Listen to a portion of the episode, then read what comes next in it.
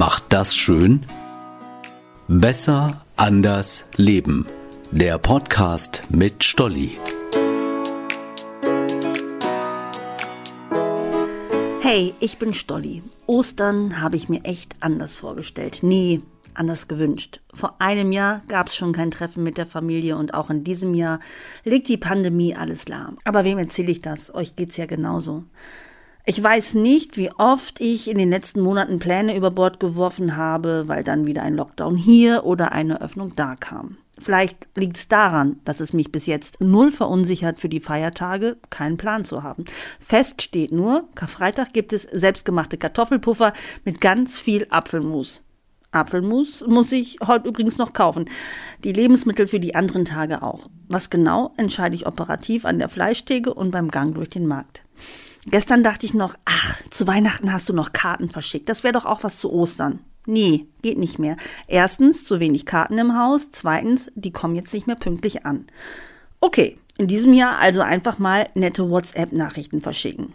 Gut, dann Mama lieber nicht, die rufe ich an. Die schaut eh erst eine Woche nach Ostern auf ihr Handy. Ich weiß doch auch nicht immer, wo das doofe Ding liegt. Nee, ist klar.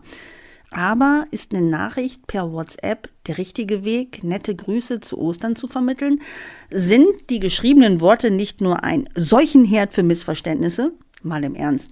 Die Gefahr bei geschriebenen Worten ist, dass man sich viel schneller missversteht. Gut, vielleicht nicht, wenn es um nette Ostergrüße zusätzlich geschmückt mit fröhlichen Osteremojis geht, aber viele persönliche Gespräche und auch Telefonate gehen heute über WhatsApp das es schon seit zwölf Jahren gibt. Und Kommunikationsexperten sprechen davon, dass wir seitdem anders kommunizieren. Früher gab es ein kurzes Gespräch, alles war gesagt.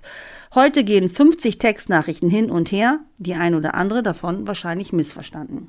Okay, das wird mir zu Ostern nicht passieren. Vielleicht verschicke ich nur nette Osterbilder oder ich warte einfach auf Grüße, die ich dann freundlich zurückgebe. Das Schöne, ich muss mich überhaupt nicht stressen. Rein theoretisch kann ich auch noch Ostermontag die liebsten Grüße verschicken.